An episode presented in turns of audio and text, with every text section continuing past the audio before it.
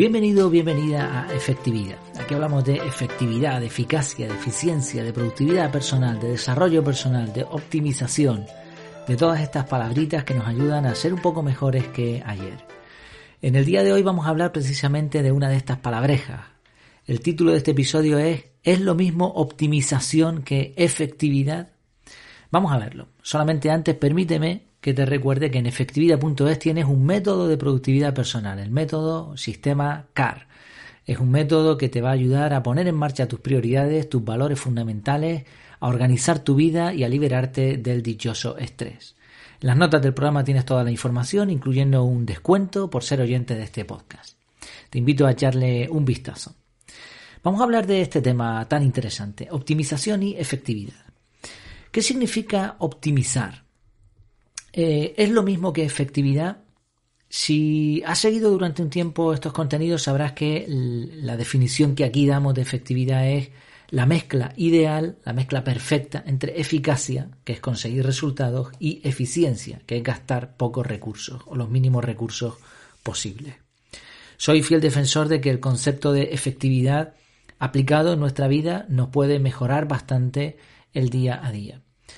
Y sobre todo si, como decimos normalmente al principio de este podcast, si no nos olvidamos de las cosas importantes de la vida, si utilizamos la cabeza, si no perdemos de vista el objetivo por el cual queremos ser efectivos. Porque de nada serviría ser súper efectivos o productivos, como lo llaman otros, pero al final no ser feliz. Ahora bien, optimizar también es una palabra muy bonita y potente. Por ejemplo, en la, en la foto que he puesto como cabecera del artículo correspondiente a este audio en la página web, hay un símbolo, unas letras ahí, ¿no? Que ponen Deo óptimo máximo. Deo óptimo máximo. Y significa Dios Todopoderoso. Es interesante porque óptimo máximo es como todopoderoso, como ya no hay más que esto. Optimizar no nos va a hacer todopoderosos a nosotros, pero sí parece que encontrar el punto óptimo parece un buen objetivo. Entonces, ¿qué es optimizar? Para empezar, optimizar es mejorar el proceso hasta un punto en el que ya es casi imposible o imposible mejorar. Optimizar envuelve un gasto de recursos. Vas a tener que gastar tiempo, dinero, eh, energías, lo que sea, para conseguir el punto óptimo. Y esto puede parecer contrario a la eficiencia. Parece ya de entrada más bien que optimizar está más relacionada con la eficacia. Claro, lo ideal es encontrar lo óptimo, lo mejor, pero paradójicamente el mismo proceso de encontrar ese punto puede no ser efectivo. Hasta aquí todo más o menos lógico y esta es la explicación que vas a encontrar si buscas en Internet qué significa optimizar. Pero vamos a ir un poquito más allá. ¿Se puede optimizar sin perder efectividad? Porque ya hemos, visto que, claro, para lograr lo óptimo hay que gastar y eso puede no ser efectivo. Bueno, en realidad en muchos campos no hace falta reinventar la rueda. Ya ha habido un montón de profesionales que han probado las cosas hasta la saciedad y han optimizado los procesos. Así que si simplemente nos fijamos en sus conclusiones y las imitamos o implementamos, ya estaríamos consiguiendo optimizar y además sin perder eficacia y por lo tanto sin perder efectividad. Pues no estamos perdiendo demasiado tiempo, ni demasiadas energías, ni dinero. Por otro lado, se puede ser óptimo sin dejar de ser efectivo. Se da por sentado que lo óptimo es lo mejor, aunque no sea eficiente, pero no tiene por qué ser así. Todo depende de nuestras premisas. Y pongamos un ejemplo de esto.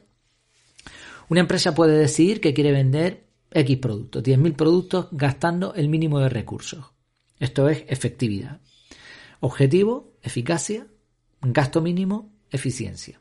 La mezcla ideal, efectividad. Vale. Ahora esa empresa se pone a trabajar, pone a trabajar, mejor dicho, a varios expertos para optimizar sus procesos. Como ha establecido unos principios o unos objetivos basados en efectividad, en este caso esa optimización va a dar como resultado más efectividad. Es más, y dándole un poco todavía la vuelta a esto, sin optimización es complicadísimo llegar a ser efectivo. Porque la efectividad, y esto es algo que hemos repetido muchas veces, siempre es mejorable.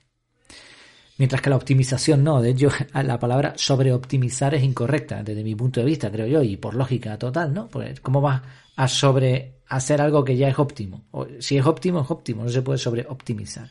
Pero bueno, esto es otro tema. Sí, en resumidas cuentas, La optimización depende, o sea, perdón, la efectividad depende de que se, de que se haga un proceso de optimización.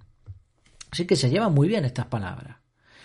En resumen, y sin liarme mucho más, yo diría que la efectividad requiere de optimización y que la optimización correcta debería llevar a la efectividad.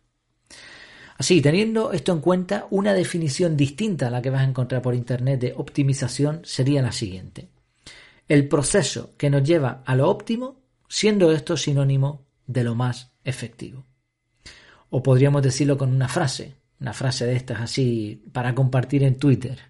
Optimiza y encontrarás efectividad, optimiza y vencerás. ¿Qué te parece a ti? Bueno, más allá de la teoría, de esta parte teórica, puramente teórica de las palabras, efectividad, optimización, lo que está claro es que hay que dedicar tiempo a mejorar. Y eso envuelve optimizar, eso envuelve ser más efectivos, eso envuelve saber cómo ser más eficaces, más eficientes, más productivos, da igual las palabras que uses. Al final, en la práctica, esto se resume a que vas a tener que sentarte y reflexionar. Que es, precisamente lo que decimos en la, en la entradilla de este podcast.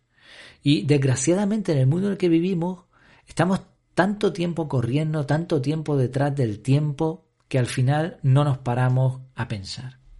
Si tan, si tan solo dedicásemos, perdón, si tan solo dedicásemos un poquito de tiempo todos los días a reflexionar, a pensar, a formarnos, conseguiríamos muchos mejores resultados y eso permitiría que tuviésemos más tiempo para reflexionar o para disfrutar de la vida, para hacer lo que nos venga en gana.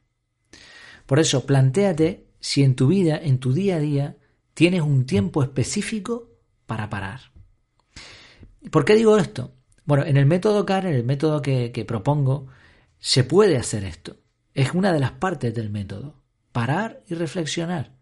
Permitir controlar tu tiempo de tal manera que tú puedas decidir qué vas a hacer y qué no vas a hacer. Pero independientemente de que uses ese método, que uses otro cualquiera, la idea y lo que te animo en este, en este pequeño, un poco breve audio es esa. Que pares, que te ausentes por un momento de las actividades. No te preocupes, el mundo va a seguir girando.